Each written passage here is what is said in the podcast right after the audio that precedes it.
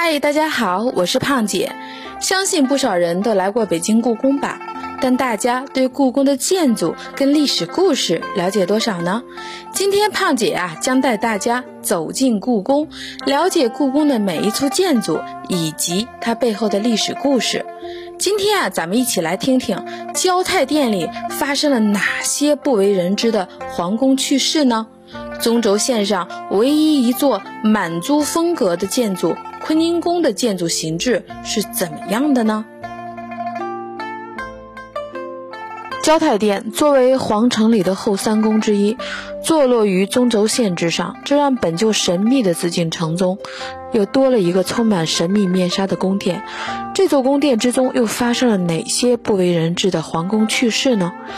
崇祯皇帝啊，与他的皇后总是和和睦睦，相敬如宾，被世间口口相传。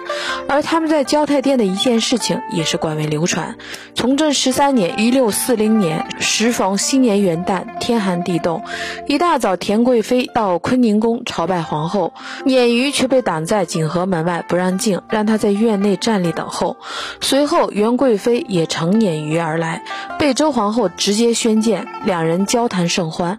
过了好一会儿，才叫田贵妃朝拜。当时田贵妃已经怀有龙子，受此委屈，向崇祯皇帝哭诉。崇祯来到交泰殿，与周皇后大吵了一架，竟然在众目睽睽之下，一把将皇后在交泰殿推倒在地，这让皇后十分生气，但也无可奈何，只得陪笑。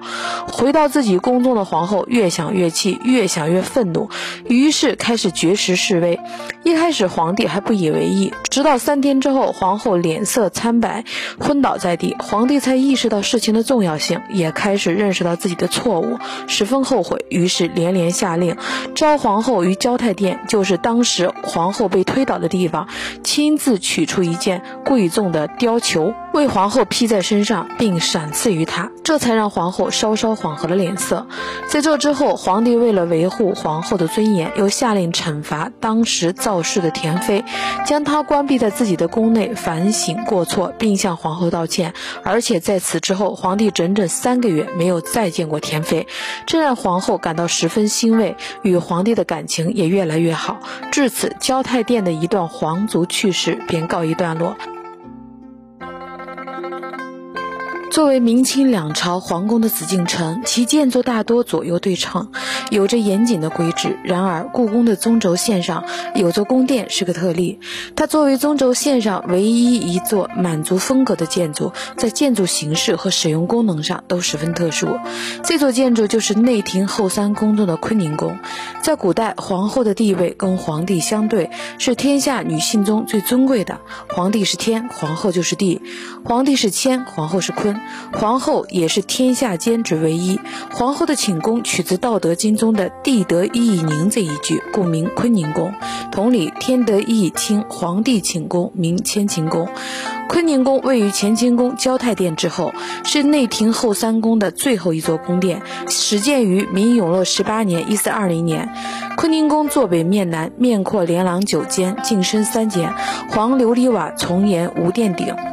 在明代，这里是皇后的寝宫。清代顺治十二年（一六五五年），仿盛京沈阳清宁宫形式，重修坤宁宫，使其成为一座宫中少有的满族风格建筑。虽然名义上它仍是皇后的正宫，但实际却作为满族萨满教祭祀的场所和皇帝大婚的洞房而存在。嗨，今天的故宫知识就先分享到这里了。喜欢的朋友们可关注胖姐。下回咱们继续分享，为什么清朝把坤宁宫改建成祭神的场所呢？清代啊，对坤宁宫的哪些地方做了改建呢？